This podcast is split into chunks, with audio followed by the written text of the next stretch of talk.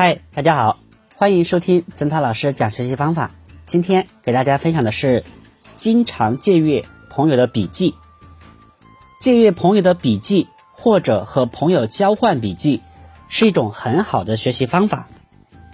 像李健一样，从英子的笔记中发现了自己漏掉的内容，及时补充，就能跟上老师的步伐，为以后的复习做准备。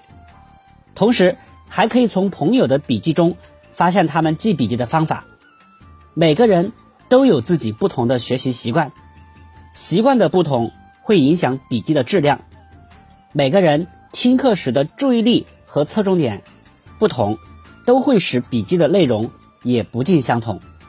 这个时候，你就可以通过借阅不同人的笔记，发现他们记笔记的秘诀，并为你所用。